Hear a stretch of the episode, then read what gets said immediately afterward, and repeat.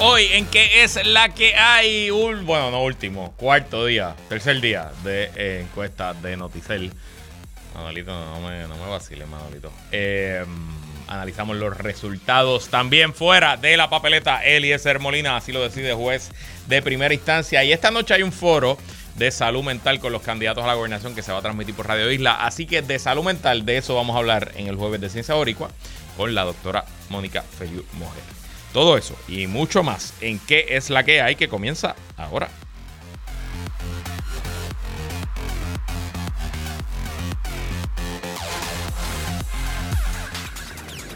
El análisis más potente y completo comienza ahora. Luis Herrero llega prendiendo fuego a los políticos y figuras que se atreven a dañar el país. Radio Isla 1320 presenta ¿Qué es la que hay? con Luis Herrero. Muy buenas tardes, bienvenidos y bienvenidas a ¿Qué es la que hay? con Luis Herrero por Radio Isla 1320. Os voy a decir algo que nunca he dicho en la radio puertorriqueña. Hoy jueves 29 de febrero de 2024. A lo mejor lo dije en el 2020, ya yo estaba aquí en el programa. Si usted cumple hoy jueves 29 de febrero, pues felicidades por cuatro. Eh, debe ser extraño haber nacido en año bisiesto, un 29 de febrero. Estamos en vivo y en directo para todo Puerto Rico por el 1320 AM y su cadena para el mundo a través de radioisla.tv, nuestra aplicación para teléfonos Radio Isla Móvil y en nuestro nuevo canal de Roku Radio Isla también en facebook.com diagonal Radio Isla TV. Yo soy Luis Herrero y como siempre les invito a que me sigan en todas las redes sociales como L Herrero y recuerda que este programa lo puedes escuchar en su formato podcast. Búscalo como qué es la que hay en tu aplicación de podcast favorita para que me escuches cuando a ti te dé la gana y qué es la que hay de qué vamos a hablar hoy fuera de la papeleta Eliezer Molina. Tercer día de encuestas de Noticel confirma que aquí no ha pasado nada. Y en el jueves de Ciencia Boricua con la doctora Mónica Feliu Mujer Conversamos sobre salud mental. Pero bueno, antes de ir a los temas, algunas notas de interés. La suerte no estuvo con el equipo de fútbol femenino, el Huracán Azul, que anoche quedó eliminada de la Copa de Oro, el campeonato de Norteamérica de la división del CONCACAF. Porque perdimos en una tómbola. La vida es una tómbola y ayer no estuvo para el huracán azul nuestra selección femenina de fútbol. Y es que eh, recordarán que ah, en el programa de ayer les expliqué un poco que Puerto Rico todavía tenía posibilidades de pasar a cuartos de finales en la Copa de Oro. Y todo dependía de los resultados en otro, en otro de los grupos. Y bueno, tras los partidos de anoche, Puerto Rico quedó empate con Costa Rica en punto. Y según el reglamento del torneo, fueron a las otras categorías para romper el empate. Diferencia de goles, empate. Eh, cantidad de tarjetas amarillas, empate. Y según el reglamento del torneo, cuando hay empate en todos los factores, pues lo último que queda es la suerte. Se pone el nombre de Costa Rica y el nombre de Puerto Rico en una tómbola y un oficial de la FIFA sacó a Costa Rica. Así que Triste esa eliminación, pero de todos modos no desmerece el logro histórico que lograron nuestras eh, dos, nuestras 11 jugadoras del fútbol soccer, nuestra selección femenina, la mejor actuación en la historia de esa disciplina de cualquier selección adulta puertorriqueña. Y la verdad es que Donald Trump, entre todo lo malo que le pasa, es un tipo con suerte. O quizás es un tipo que se hizo su propia suerte. Ayer, sorpresivamente para mí, tras dos semanas de consideración, el Tribunal Supremo de Estados Unidos decidió acoger y ver en los méritos la eh, moción de desestimación o el pedido de desestimación que está haciendo Donald Trump en uno de sus casos criminales. Este es el caso criminal que tiene que ver con todo lo eh, relacionado a la insurrección del 6 de enero y eh, a los esfuerzos que Donald Trump lideró desde la Casa Blanca para em, cambiar el resultado de la elección luego de su derrota en noviembre. Este es el caso donde él ha alegado una inmunidad soberana, como si él fuera un rey, como si él fuera Dios en la tierra, y sus argumentos esencialmente dice que un expresidente no puede ser acusado nunca por acciones ilegales que haya tomado como presidente. Ese argumento ya fue rechazado por la jueza de instancia que ve el caso criminal. Esa es la jueza Chutka de Washington, D.C. También ya fue rechazado por el Tribunal de Apelaciones para Washington, D.C. en una decisión 3 a 0, que una decisión bastante clara y bastante obvia. Y Donald Trump había acudido ante el Tribunal Supremo pidiendo revisión de esa decisión, pero más importante, pidiendo que se mantuviera congelado el juicio que se lleva en instancia. Pues el Tribunal Supremo, que podía hacer varias cosas, podía decir no voy a ver el caso, punto y se acabó y se reanudaba, el juicio en instancia. Podía decir voy a ver el caso, pero mientras atiendo los documentos sigue el juicio. O podía decir lo que dijo, voy a ver el caso en los méritos.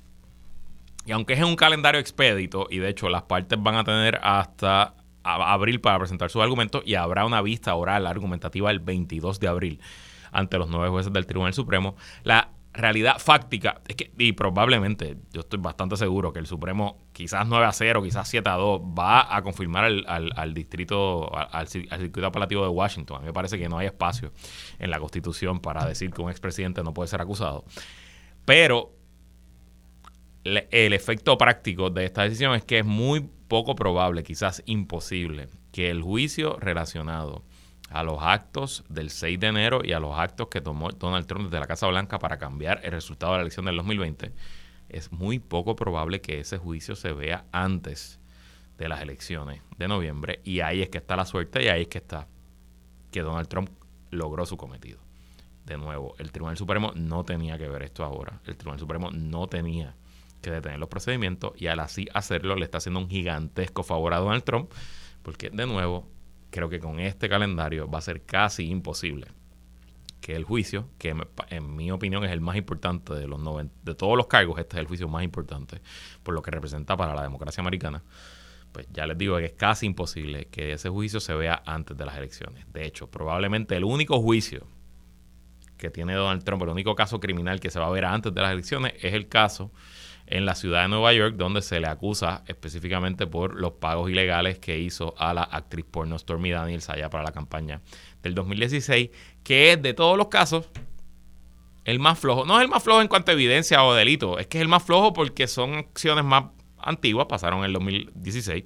Y segundo, los delitos son menos graves, o sea que incluso encontrar, que un jurado en Manhattan lo encuentre culpable, pues las consecuencias penales para Donald Trump son esencialmente ninguna. Tendrá que pagar una multa, a lo mejor una probatoria, pero no, no, de nuevo, no es eh, lo mejor y me parece que es un fracaso de la democracia y como dice el dicho, justicia tal no es justicia, aquí no se le está haciendo justicia a los electores norteamericanos. Entonces quiero, antes de ir a los temas, hacerme eco de las palabras del alcalde de Juana Díaz, Ramón Hernández Torres, me conocido como Ramoncito, el alcalde estuvo hoy en una transmisión de la colega Estación Noti1 y allí, pues obviamente le preguntaron por el caso del alcalde de Ponce, su vecino, el alcalde Luis Irizarry Pavón. Y leyendo de Noticel, que recogió las, expresiones, dice el alcalde Juan Díaz exhortó hoy al suspendido alcalde de Ponce, Luis Irizarry Pavón, a que no juegue con Dios y se haga a un lado por el beneficio del Partido Popular en las próximas elecciones. En una entrevista radial, Hernández Torres también del Partido Popular Democrático dijo que y Pavón está usando a Dios a su conveniencia. No me uses a Dios a base de la conveniencia que tienes, porque Dios te dijo que corrieras para alcalde, pero fuiste al partido y, firmaste un acuerdo hasta el 28 de febrero. ¿Qué te dijo Dios ahora? No juegues con Dios en estos procesos, por favor, expresó el alcalde de Juana Díaz. Y yo me uno a las palabras del alcalde de Juana Díaz, pero le digo, al alcalde de Juan Díaz y a todos los líderes del Partido Popular, como les llevo diciendo aquí por más de un año, que no se le puede creer al alcalde Luis Irizarri Pavón y que su uso de la Biblia y de Dios es simplemente otra táctica más de su desorden mental, de narcisismo maligno y de psicosis y de simplemente mentir. Y sí, usa a Dios en vano, claro que sí y usa a su familia en vano, y a sus seguidores en vano, y usa a los populares en vano, y usa a los ponceños y las ponceñas en vano. Porque al final del día, su único objetivo es sobrevivir un día más. Y un día más, y un día más. Y así, así, así, así, así, sobreviviendo un día más, está matando cada día al Partido Popular en Ponce y tristemente también al Partido Popular a nivel nacional. Bueno, vamos con los temas. Fuera de la papeleta, Eliezer Molina, hoy bajo la resolución del juez Raúl Candelario López, juez que tenía ante sí la impugnación que había hecho Eliezer Molina de la determinación de la Comisión Estatal de Elecciones de dejarlo fuera de la papeleta por no presentar los documentos que la ley ordena a los candidatos a presentar. Eh, la eh, resolución del juez Candelario está escrita de una manera que él sabía que el país entero la iba a leer o que muchas personas la iban a leer, así que eh, obviamente cumple con los requisitos y con la forma en que usualmente se escriben estas resoluciones, pero tiene varios párrafos, tanto en la introducción como en la conclusión, que eh, explican de manera sencilla por qué él decide confirmar a la Comisión Estatal de Elecciones y dejar afuera a eh, Eliezer Molina. Voy a leer algunas partes. Dice el juez, antes de comenzar nuestro análisis, encontramos menester recalcar que de los documentos presentados por Molina Pérez y la CEE e surge clara e inequívocamente que el peticionario no se realizó la totalidad de las pruebas de detención de sustancias controladas y que no se entregaron todos los documentos requeridos conforme a las disposiciones del Código Electoral el reglamento de erradicación de candidaturas de los partidos políticos y candidaturas independientes y el reglamento y manual de procedimientos para el manejo de pruebas de sustancias controladas para aspirantes a candidaturas independientes. Eso está en la introducción, eso es un párrafo. Esas introducciones no tienen peso eh, en, en, cuanto al derecho o en cuanto a la decisión, simplemente se ponen de forma explicativa para que el país pues entienda por dónde fue que el juez se basa para hacer su determinación. Ya cuando entramos a las determinaciones de hecho, que es esencialmente el juez diciendo, vi la prueba ante mí, vi los testimonios, aquilaté los documentos y esto es lo que yo eh, determino que es lo que pasó. Esta es la realidad. Y es la realidad judicial, quizás no es la realidad en la calle, pero es la realidad judicial y de ahí cualquier asunto que Eliezer Molina quiera apelar al Tribunal de Apelaciones y luego al Tribunal Supremo, pues esos jueces de apelaciones no pueden cambiar estas determinaciones de hecho que hizo el juez Candelario.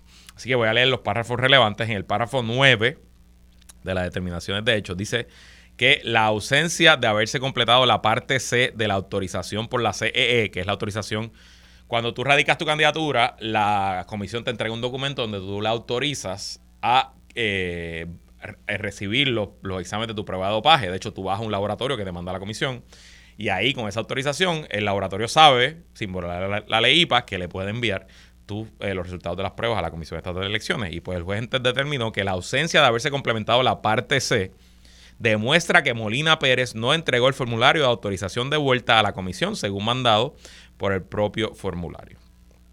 El 2 de enero de 2024, Molina Pérez se realizó la prueba de detección para sustancias controladas, en específico el panel 3. Los resultados reflejan únicamente los resultados negativos para las pruebas de cocaína y opioides. O sea que no incluyó en su prueba, no se hizo la prueba de cannabis. El 3 de enero de 2024, la CEE envió otro correo electrónico a Molina en el que se le indicó que su notificación de candidatura fue aceptada condicionalmente debido a que tenía documentos en trámites.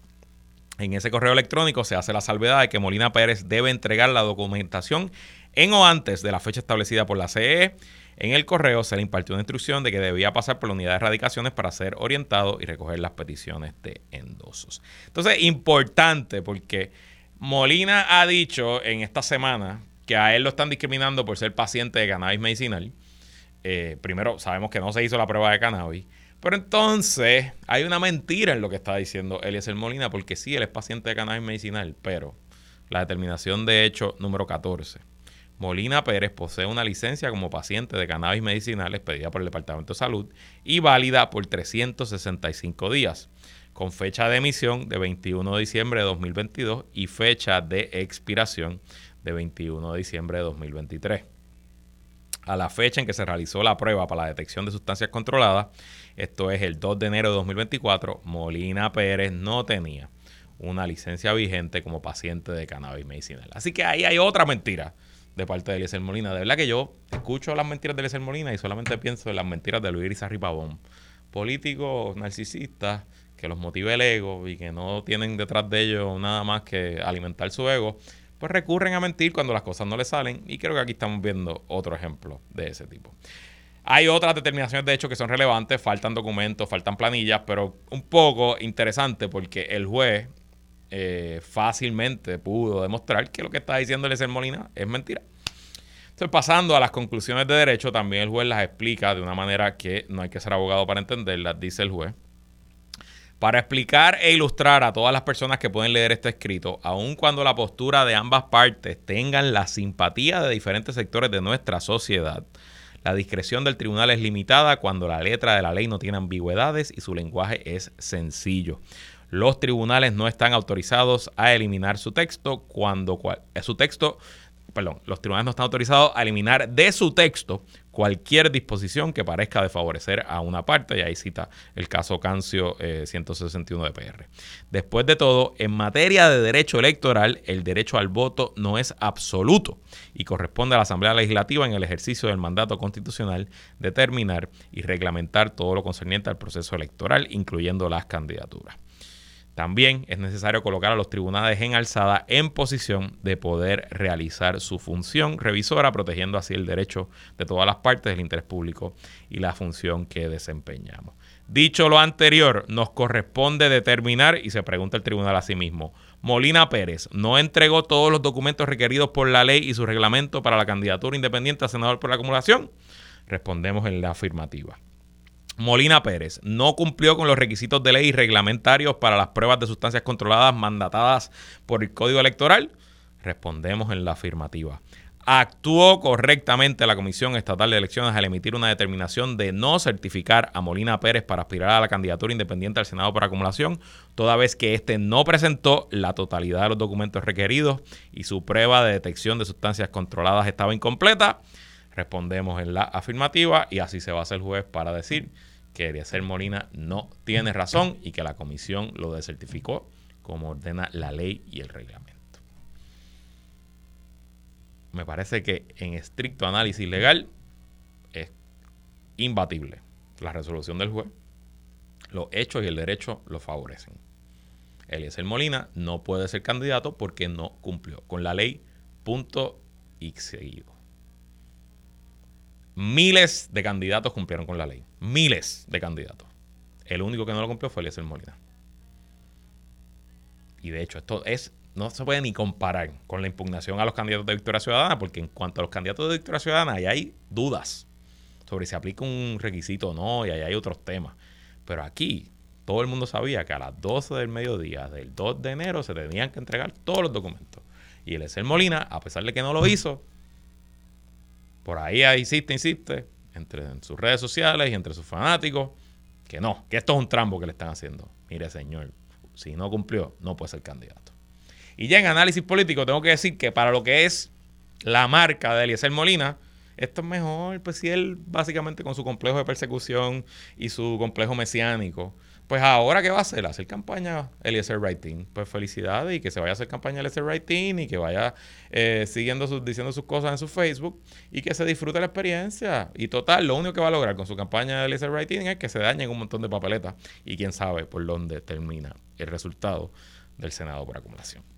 Y bueno, pasando a la encuesta de Noticel en estos últimos minutitos antes de la pausa.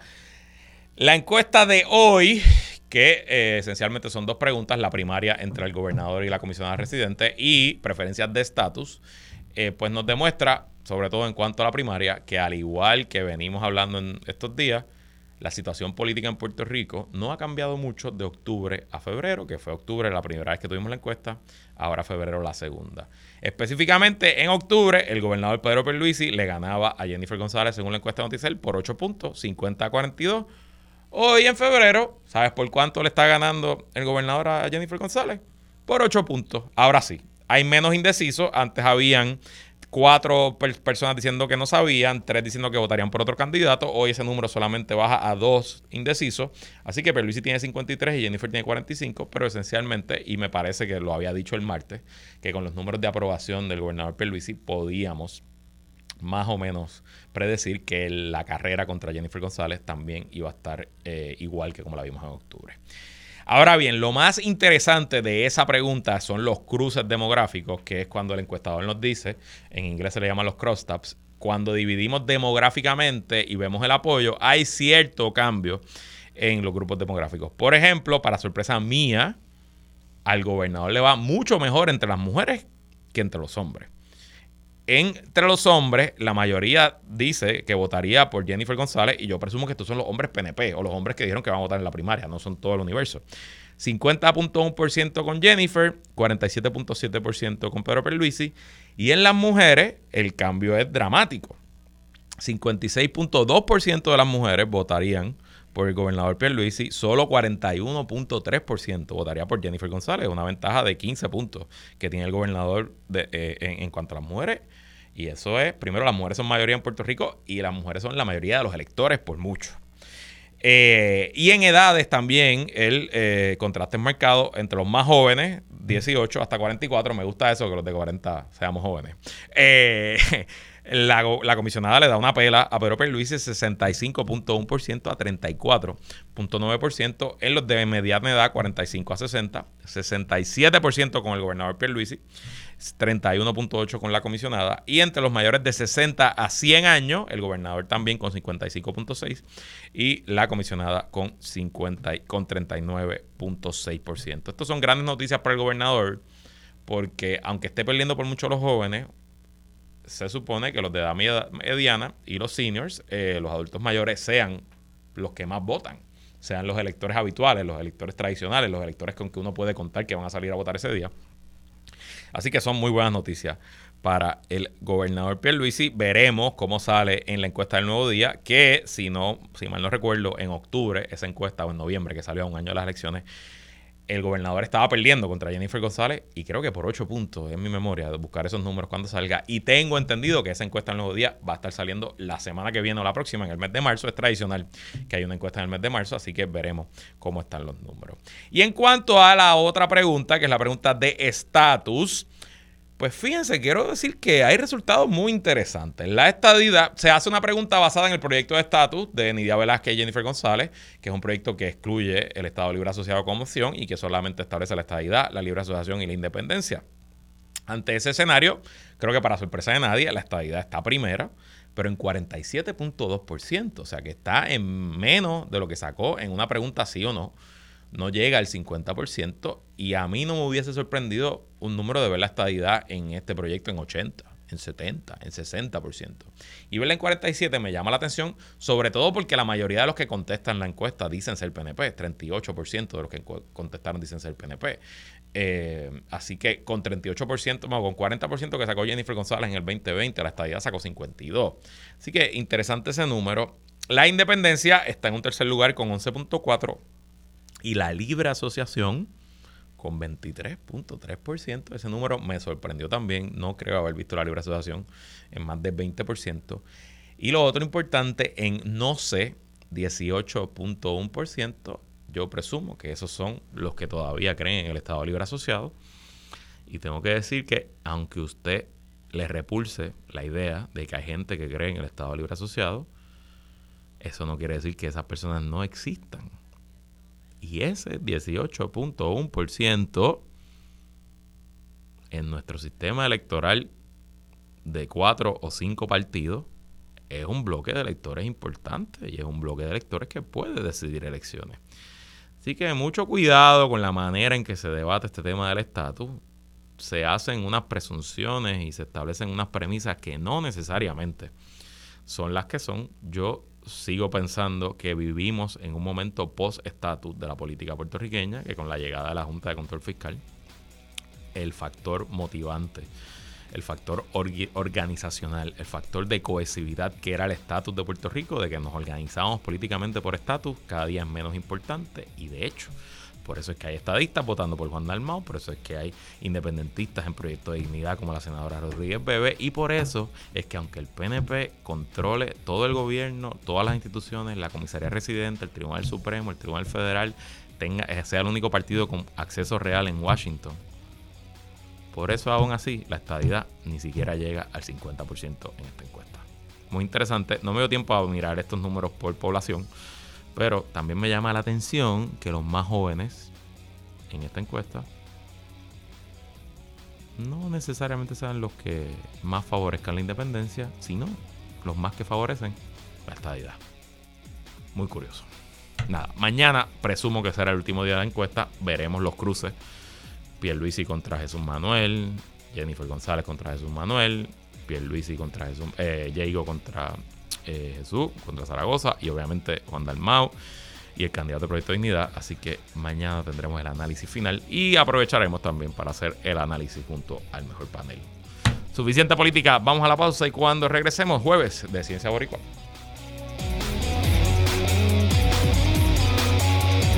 Sigue conectado con Radio Isla 1320. Estás escuchando ¿Qué es la que hay? Con Luis Herrero. Somos el sentir de Puerto Rico. Ciencia Boricua con Mónica Feliu en ¿Qué es la que hay?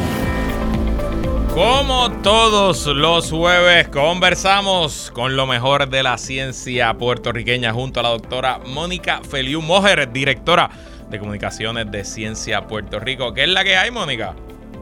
Que es la que hay, Luis. Sigo aquí, Trotamundo. Hoy me conecto desde Nueva York. Muchacha, ya tiene que estar Executive Platinum. todavía, todavía, pero a eso voy, a eso voy. Ya Estoy por acá con la familia. Cuando hace check-in, ya las empleados de las aerolíneas dicen, welcome, uh, Mrs. Feliu. doctor, doctor. Doctor, doctor Feliu, welcome, welcome, doctor Feliu. Bueno, eh, hoy, esta noche, hay un foro de salud mental con los candidatos a la gobernación que se transmite por Radio Isla. Y a propósito de ese foro, pues decidiste, eh, como productora de este segmento, buscar una profesional de la salud mental. Cuéntame un poco con quién vamos a conversar.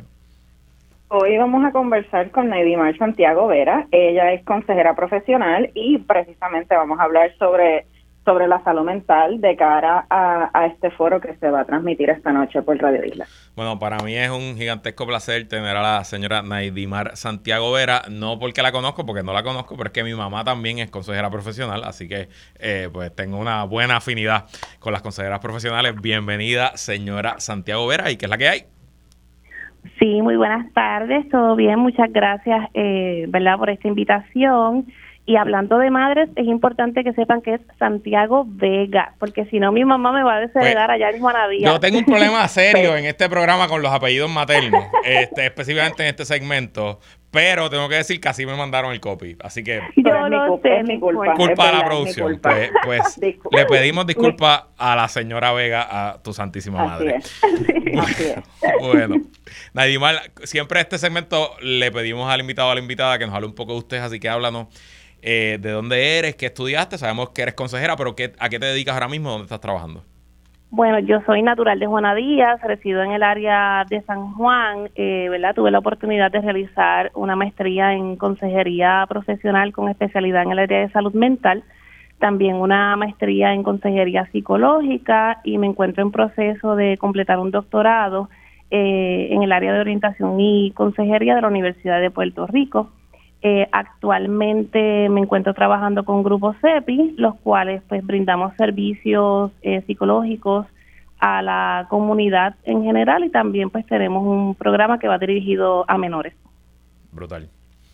A mí en, mi casa, mami como consejera siempre, ¿verdad? El tema de la salud mental fue algo que nunca, nunca fue tabú y, y de hecho yo, yo lo he dicho antes de este programa, yo comencé a ir a terapia ya con una psiquiatra, pediatra pediátrica como a los 7, 8 años. Esencialmente como reacción al, divorcio de mis padres. Eh, y fue porque mi mamá vio, detectó ciertas cosas que estaban pasando. Me empezaron a, empezar a desarrollar unos tics y unos asuntos. Y yo pues esencialmente con esa, con esa psiquiatra estuve toda mi niñez, adolescencia y quizás la visité unas cuantas veces ya como adulto. Ya luego, ¿verdad? Ya yo no, no, no, no, no, no tengo, no necesito psicoterapia, pero tengo un psicólogo on call que lo voy a ver de vez en cuando. De hecho, tengo que buscarme otro porque se retiró. Eh, pero afortunadamente no, no, no necesito, o siento que no necesito, aunque a veces creo que debería ir de vez en cuando. Eh, pero nunca ha sido tabú, pero sí, obviamente eso no es necesariamente la, realidad de las familias puertorriqueñas. Exactamente, eh, ese es uno de los detalles que, que me gustaría verla estar tocando hoy que lo que es el aspecto de la salud mental lo deberíamos observar como cuando vamos a nuestro generalista a hacer una, un screening eh, anual para ver cómo estamos, porque no está de más. Correcto.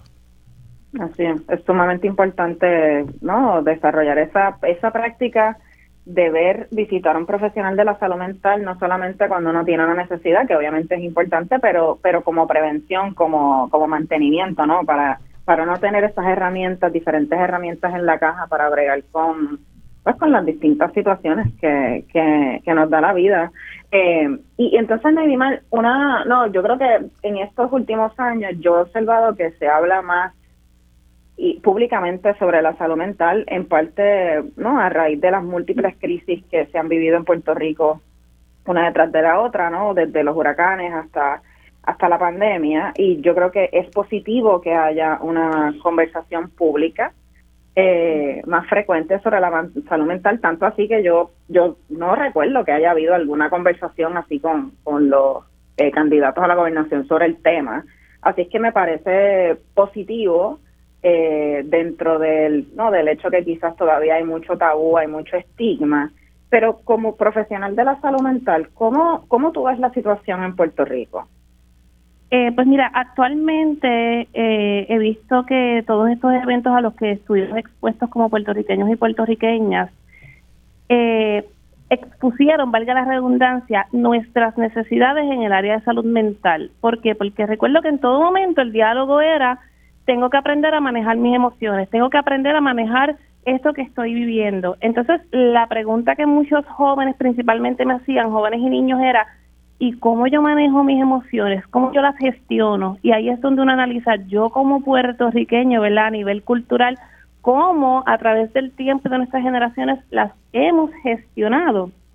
Y, y ahí pues quedamos un poquito expuestos debido a que nos hemos dado cuenta que preferíamos quedarnos callados, preferíamos manejar nuestras situaciones en casa o, o nosotros encerrados y al surgir todos estos eventos de cantazo, eh, pues entonces las personas que probablemente eh, tuvieron una mejor estabilidad eran, eran aquellos que tenían tal vez unas fortalezas que pudieron utilizar, sin embargo para otros estos eventos pudieron haber significado un trauma.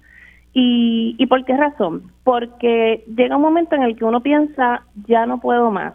Eh, estas emociones, tal vez no la gente o las personas que están a mi alrededor las, las las están escuchando, pero sí están viendo nuestras reacciones y nuestra conducta. Eh, así que ante esta crisis eh, que tuvimos, la cual pues nos corresponde analizar, eh, tenemos que partir de establecer cuáles son las ideas, esas creencias que en mi diario vivir me afectan, como por ejemplo, los hombres no lloran, yo mejor me quedo callado, voy a hacer la changa, voy a hacerle otra vez este problema, en la familia. Entonces, esas ideas son las que influyen en que nosotros mismos o mismas no expresemos nuestras emociones, por cuanto lo que se va a ver evidente es nuestra conducta y ahí es que entonces se elevan los niveles de violencia, ya sea hacia, hacia mí mismo, hacia otras personas, surgen los diagnósticos, pero claro está, estos diagnósticos surgen solamente para aquellas personas que se atrevieron o sintieron la fortaleza o tuvieron la fortaleza de buscar ayuda, pero quien no la tuvo, pues todavía varios años después seguimos arrastrando esto a nivel social. Y quiero regresar a lo que dijiste ahorita, porque si uno sale con la presión alta, pues uno va al médico. Y si uno sale con la azúcar alta, uno va al médico. Y si uno le duele la cabeza, uno va al médico. Pero eh, a, las personas les invade cualquier tipo de, condición o de desorden en salud mental y piensan que el, que está mal es él o ella y que hay algo raro en su cabeza y que quizás uno es débil porque no puede sobreponer esa tristeza o quizás uno es, uno es tonto porque está frustrado en el trabajo y no puede eh, lograr las tareas que se le, que le tocan o que se le asignan. Y pues, no, realmente estas cosas pasan. Nuestro cerebro es una máquina bien compleja y, vivir en el siglo XXI es bien complejo y vivir en Puerto Rico es más complejo todavía. Así que un poco, y por eso yo no tengo ningún problema de hablar de este tema y hablarle de mi experiencia, porque creo que con el privilegio que tengo de tener este micrófono, pues nos toca romper esos tabú. Exactamente. Eh, yo creo que lo, tú mencionaste, no, tú creo que lo dijiste mientras estabas contestando la pregunta anterior, es que las personas que tienen la fortaleza, ¿no? Y este es, es, continuar reforzando ese mensaje, que buscar ayuda de salud mental, reconocer que necesitamos ayuda para manejar nuestras emociones, para manejar algún diagnóstico, no es una, no es una señal de debilidad y hay que contrarrestar ese, ese mensaje, pues, que cultural, eh, social que hemos, muchos de nosotros hemos recibido, eh, porque no es una debilidad. Exactamente, ser valiente no es que quedarse a afrontar las cosas solo o sola. Ser valiente es reconocer cuando necesito ayuda y buscarla.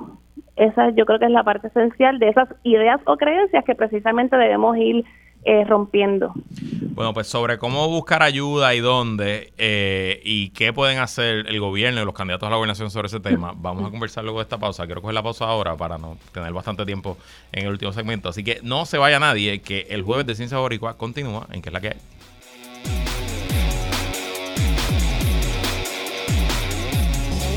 Regresamos y hoy es jueves, así que seguimos conversando con la doctora Mónica Feliu Mojer en el jueves de Ciencia Boricua. Hoy nos acompaña la consejera profesional Naidimar Santiago Vega y estamos hablando de salud mental.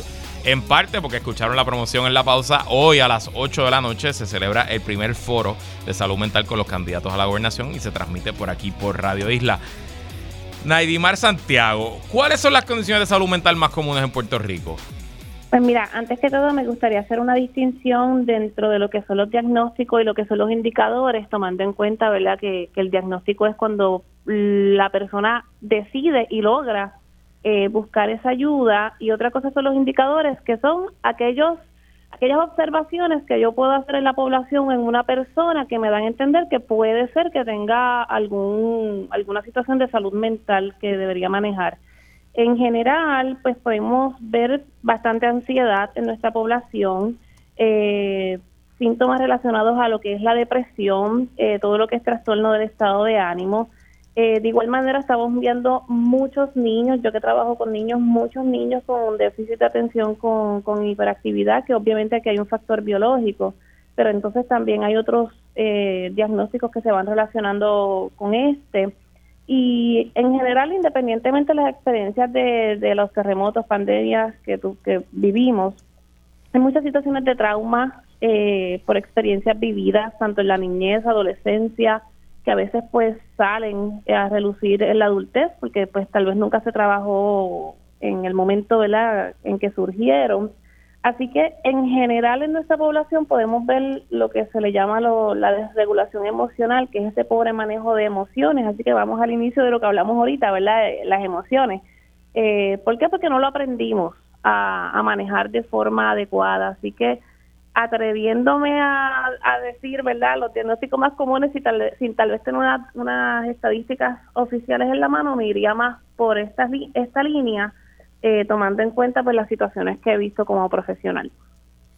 Muy interesante. Y yo, y yo creo que eso es bien importante que, que recalques eso, animal, porque no, obviamente si uno tiene un diagnóstico o uno tiene unos indicadores, eh, como tú bien dices, que no que, que quizás son la señal de que hay algo eh, más serio pasando, eh, pues podemos buscar esa ayuda de salud mental porque para manejar las emociones, porque me siento abrumada, eh, no, yo personalmente, yo también eh, desde pequeña, mi mamá siempre ha promovido la, salud mental y el que yo visite profesionales de la salud.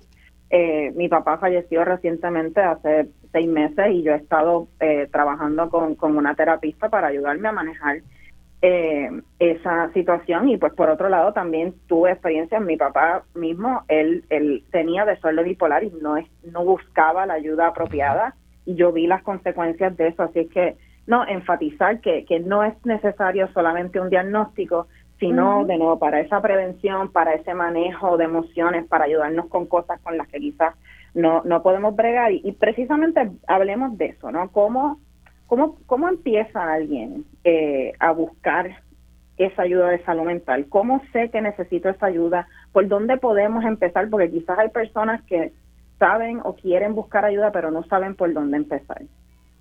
Este, pues mira, dentro de lo que sería la familia, ¿verdad? Y la familia ha utilizado como un concepto, a mi sentir, amplio, eh, comprendiendo, ¿verdad? Que familia puede ser incluso una madre y un hijo solamente. Eh, debemos, antes que todo, conocer y educarnos eh, partiendo de lo que son procesos de comunicación asertiva, comunicación saludable cuando brindamos un proceso de comunicación asertiva y de confianza en las relaciones que tenemos en nuestro diario vivir, pues nos va a permitir identificar emociones e identificar necesidades, áreas a, mejorar y esas fortalezas. Una vez nosotros de forma saludable logramos identificar eso, eh, entonces es lo que nos va a permitir o nos, o nos vamos entonces a dar ayuda o nos vamos a dar el permiso de buscar eh, la ayuda necesaria. Eh, y cuando digo ayuda, no es que tenemos que salir corriendo de la primera a un psiquiatra, por darte un ejemplo. Eh, si, por ejemplo, yo tengo menores eh, que yo estoy observando que tienen una necesidad, pues mira, vamos a acudir a la escuela. En las escuelas tenemos excelentes trabajadores sociales, consejeros profesionales, tenemos los psicólogos escolares, que ellos dentro de sus responsabilidades, pues está a buscar las ayudas que que ellos entiendan pertinente, no solamente para el menor, incluso impactar también a lo que es la familia, porque eso es parte de, nuestra responsabilidad como profesional.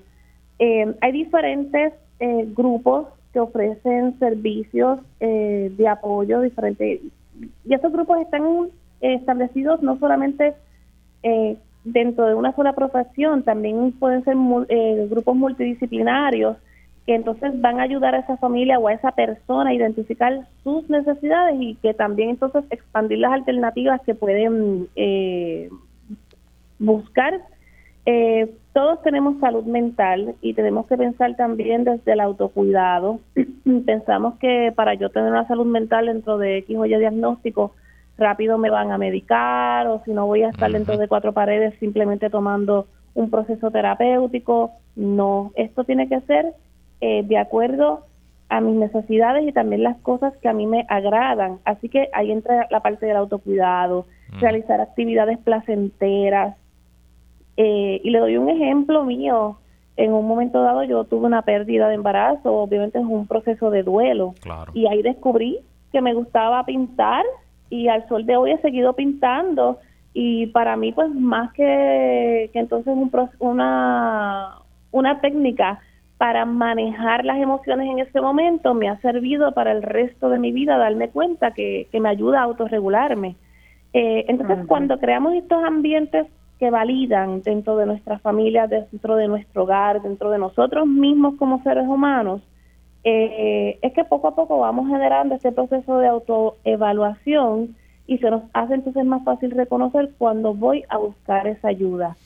Eh, y a veces a ese primer profesional que tengo de frente, que a lo mejor puede ser hasta un, a, mi internista, mi médico generalista, eh, o algún otro profesional que con quien yo tenga alguna confianza, esa primera comunicación de cómo yo me siento va a ser la puerta para poder identificar qué otras áreas entonces yo puedo cubrir con otros profesionales de ayuda. Así que ese apoyo es totalmente importante. Nosotros como seres humanos tenemos familia, tenemos amistades, compañeros, eh, que debemos apoyar. No es que ellos van a ser una carga para nosotros, ¿verdad? Cada cual tiene que responsabilizarse de su salud mental, pero si yo puedo ser apoyo en otra persona eh, para que entonces esa persona pueda dar un paso para su bienestar, pues también deberíamos tener esa responsabilidad a nivel social de ser un ente de ayuda. Y si no voy a hacer ayuda, pues entonces no ser una piedra de tropiezo. Bueno, Naidimar, eh, esta noche se celebra este foro, eh, auspiciado por Radio Isla, el periódico Metro, se transmite de 8 a 10. ¿Cuáles deben ser las prioridades del gobierno para atender la política pública de la salud mental en el país? ¿Qué tú le recomendarías a los candidatos y candidatas? Y tiene un minuto. Ok, un minuto. Pues mira, Luis, esto es una pregunta bien compleja para mí. Yo creo que por las cosas que he visto, yo creo que es importante que los gobiernos dejen de limitar a los profesionales de salud mental, tomando en cuenta tomando en cuenta sus códigos de ética y comprender nuestra posición ante temas que pueden parecer controversiales, como por ejemplo la ayuda a los menores, comunidad LGBT, eh, todo lo que tiene que ver con violencia de género, solicitar apoyo para su manejo considerando las experiencias y preparación de la gente. Eh, así que esas personas cuando vayan a tomar decisión que estén apoyadas eh, por los por lo que cada una de nuestras profesiones eh, como profesionales de la salud mental nos permiten y nos exigen, porque si no nos van a seguir atando las manos y no vamos a poder brindar el apoyo de una forma adecuada a toda esta población. Así que la protección de la comunidad en general, tanto en el aspecto físico como la salud mental, pues debe ser la, la prioridad. Y evaluar las decisiones que se toman, que muchas veces afectan incluso nuestras licencias. Yo creo que esa es la base. Bueno, ahí lo tienen, eh, muy informativo. Ya mi mamá me escribió que le encantó el programa, así que eh, lo hiciste muy bien. Tu colega Naidimar está, está contenta y satisfecha con, con este contenido. qué bueno, qué bueno. Gracias por estar aquí, Naidimar. Gracias a ustedes. Mónica, tenemos un anuncio, cuéntanos.